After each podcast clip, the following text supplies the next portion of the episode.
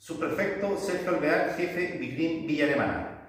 El grupo de MT0 de la Biclin Villa Alemana, a través de una investigación por infracción a la ley 20.000, denominada El Sol, logró desarticular a una banda criminal dedicada al microtráfico en la población Gumercindo, comuna de Villa Alemana, logrando la detención de cinco personas, entre hombres y mujeres, todos chilenos y mayores de edad, varios con antecedentes policiales de detención anterior.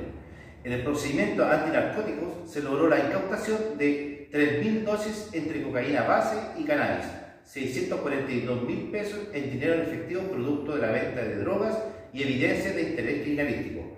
Por instrucción de la Fiscalía, los imputados pasan al control de detención al juzgado de garantía a primera audiencia.